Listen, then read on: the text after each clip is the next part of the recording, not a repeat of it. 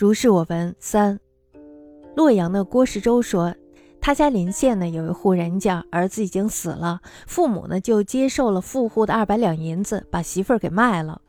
在改嫁那一天，他被强迫的穿上了鲜艳的衣服，驾上了车。寡妇呢是不肯走的，但是呢，她的双手被红巾反绑着，由媒婆抱拥着坐上了车。围观的人这时候大多为她叹息，还有一些呢愤愤不平。可是呀，寡妇的娘家没有人，谁也不好首先出面阻拦。就在车夫扬鞭催马的那一刻，寡妇突然向天高吼，刹那间旋风骤起，三匹马被惊得狂奔了起来。马车夫呢一时控制不了，三匹马拉着车子没有跑向富户的家，而是直奔县城而去。一路上的马车飞越沼泽，如同走康庄大道一般。就是经过窄路、危险的小桥，也没有翻车。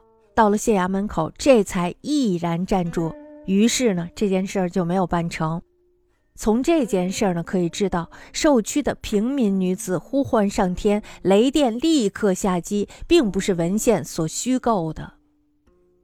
洛阳郭师周言，吉林县有翁姑受富士二百金，欲寡媳为妾者，知其强背以彩衣，掖之登车，父不肯行，则以红巾反接其手，每袄拥之，坐车上。观者多太息不平，然父母族无一人不能先发也。仆夫振佩之情，复举声一号，旋风暴作，三马皆惊异，不可止。不去其家，而去县城，飞渡泥淖，如履康庄。虽仄境危桥，亦不轻覆。直至县衙，乃毅然立，其势遂败。用之庶女呼天，雷电下击，非典籍之虚词。